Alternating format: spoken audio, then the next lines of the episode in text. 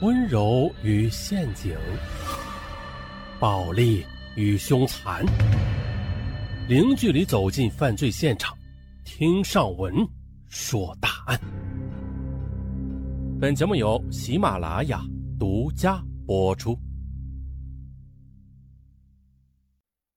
这是一起黄金大劫案，说的是张顺头，他无论如何也不会想到，自己大半截都入土的人了，竟然还能跟一桩震惊全国的老庙黄金真心店特大抢劫案牵扯上瓜葛。说的是零六年的三月五日，日历上啊，这是个星期天，这天呢。跟张顺头同在金店当保安的翟老头，七点不到就跑来店里接班。可是大老远的，这老翟就看到金店外侧的卷帘门是半开着的。走到门前，老翟朝着门里头就是一嗓子：“哎，没人应声。”老翟又转过身子，在店门口四下张望了一下，还是没有看到张顺头的影子。老翟就想先守住门店，等会儿张顺头一会儿回来啊，再责备他几句也不迟。于是他矮下身子，钻到店里。哎，张顺头，你哪去了？你老翟跟着又朝二楼的休息室喊了一嗓子。哎，这回店里头隐隐约的响起了哼哼声。老翟稳了稳神，屏息听了听，哎，没错，是张顺头的声音。老翟就颤颤巍巍的循着声音摸到了楼梯间。哎呀，就看到了。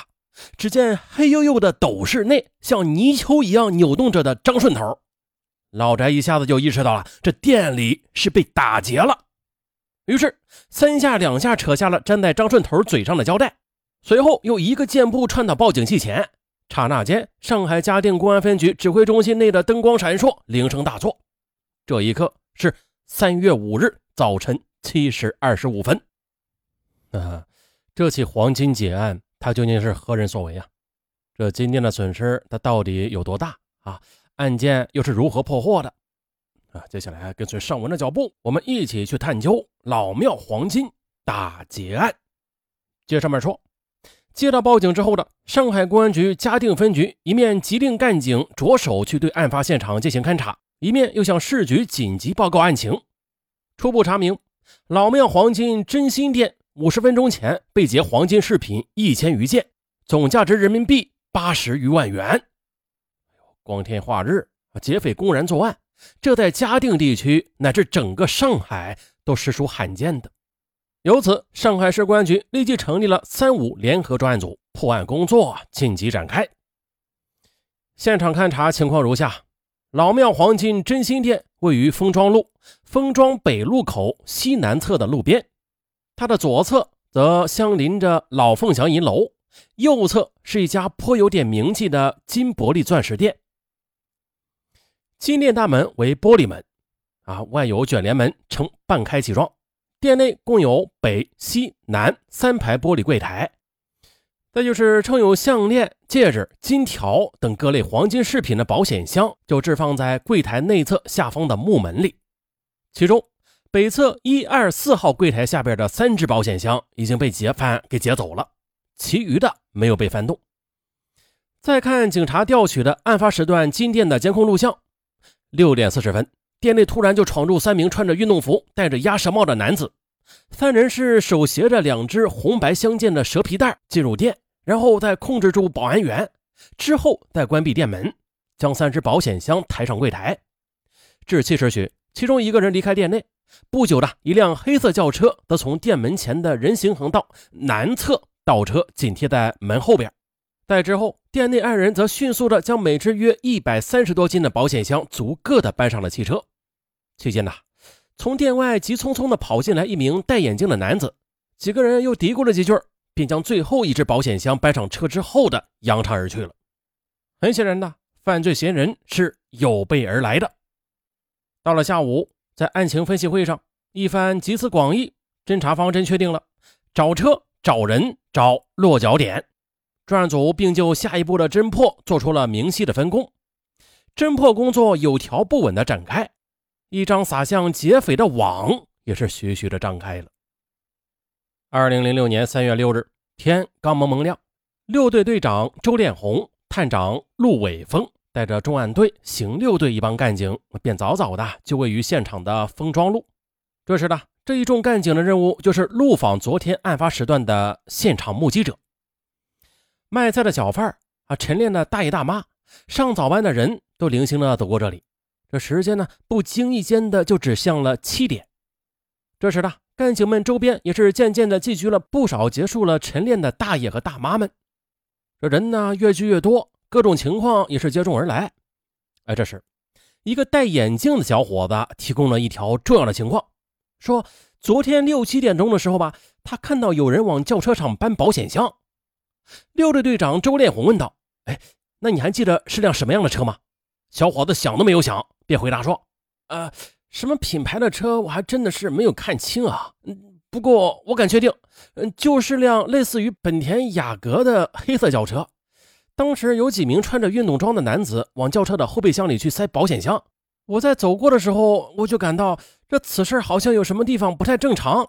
于是我又回过头来看了看车牌。”到了单位之后呢，我又将记下来的车牌放到了自己的手机里。哎，说着，小伙子就掏出手机，说道：“你看，这车牌是湘 B 二五五叉叉。”案情立刻上报至专案组，上网检索，发现此牌系湖南株洲籍的车主郭天明所有。经与湖南籍警方联系，初查，郭天明于今年的二月二十八日曾补办过同样号码的车牌。哎郭天明他为什么要补办车牌呀？那他原先的车牌又跑哪去了？这一连串的问号涌现，专案组立刻决定，许浩、陆伟峰二人即刻的飞赴湖南查证车牌。嗖嗖，杨梅，他怎么也不敢相信，那个被自己暗骂了好几声神经病的高瘦个男子，竟然就是打劫金店的嫌犯。杨梅工作的风华旅社。说起来啊，跟金店在同一条街上，两者的距离那是相当的近，充其量也就是一二百步。杨梅反应了，三月三日下午约莫三点来钟的样子吧，店里突然间呢就来了个三十五六岁的高瘦个儿男子。你好，小姐，请问你们这里招收员工吗？高瘦男子进店就问。正在前台工作的杨梅抬起头，细细的打量了一下这个瘦高个儿的男子，随即便礼貌的回答。对不起，先生，我们店里最近不缺人手的。啊，哎，小姐，你们的员工一般每月都发多少工资呀？杨梅又抬起头来，还不屑的看了男子一眼，他心想啊，这男人到底是怎么回事啊？我们发多少工资跟他有什么关系啊？这一回呢，杨梅抿了抿嘴，没有作答。男子似乎没有看出杨梅眼里的不屑，随后啊，又提了一个颇让杨梅感到古怪的问题。哎，对了，小姐。你们对面的那个老庙黄金的生意还火吧？他们员工的工资估计不会低吧？哎，这人真是的！杨梅在心里头骂了句神经病，嘴上多少又有些讥讽的成分，拉长了音调说：“喂，他们生意火不火？工钱高不高？你自个儿可以去问问呢。这腿不就是走路的吗？”呃，瘦高个男子又不咸不淡的闲扯了几句，这才懒散的。走出了旅社。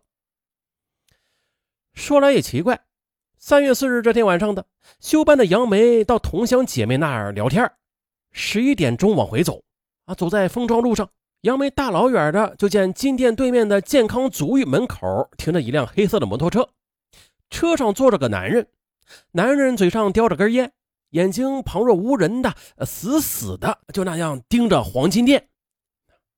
干警们。带着从杨梅处获取的情况，马上又到健康足浴去了解情况。足浴房的服务人员称，三月五日凌晨三点的样子，店里来了几个操着外地口音的男子，他们一进门就嚷嚷着要洗脚。店里值班的小涛说了，这会儿店里的员工大多都是回去休息了，人手实在不够。这几个男子带着一脸的不悦，骂骂咧咧的，总算走了。服务人员回忆道。不一会儿的，这门口便响起了摩托车的引擎声。啊，这一天的地区排查可谓是收获不少。干警又在丰庄路上的泰山美食城走访时，该店的经理反映了，说三月四日清晨六点来钟，他途经老庙黄金时，就见马路绿化带一侧的电线杆上倚着一个男子，眼睛则一直盯着黄金店去瞧。还有，丰庄路上的一家杂货店的店主也提到了，三月四日上午，他看到店门口站着两个男子，他们呢也是不言不语，就这么紧盯着金店看了大概有半个多小时。这天晚上七八点钟，这两个男子又来到了店门口，这回他们中有一个人买了一包烟，两人一边抽着烟，一边盯着金店看，大约看了一刻钟的样子，这两人才恋恋不舍的。走开了。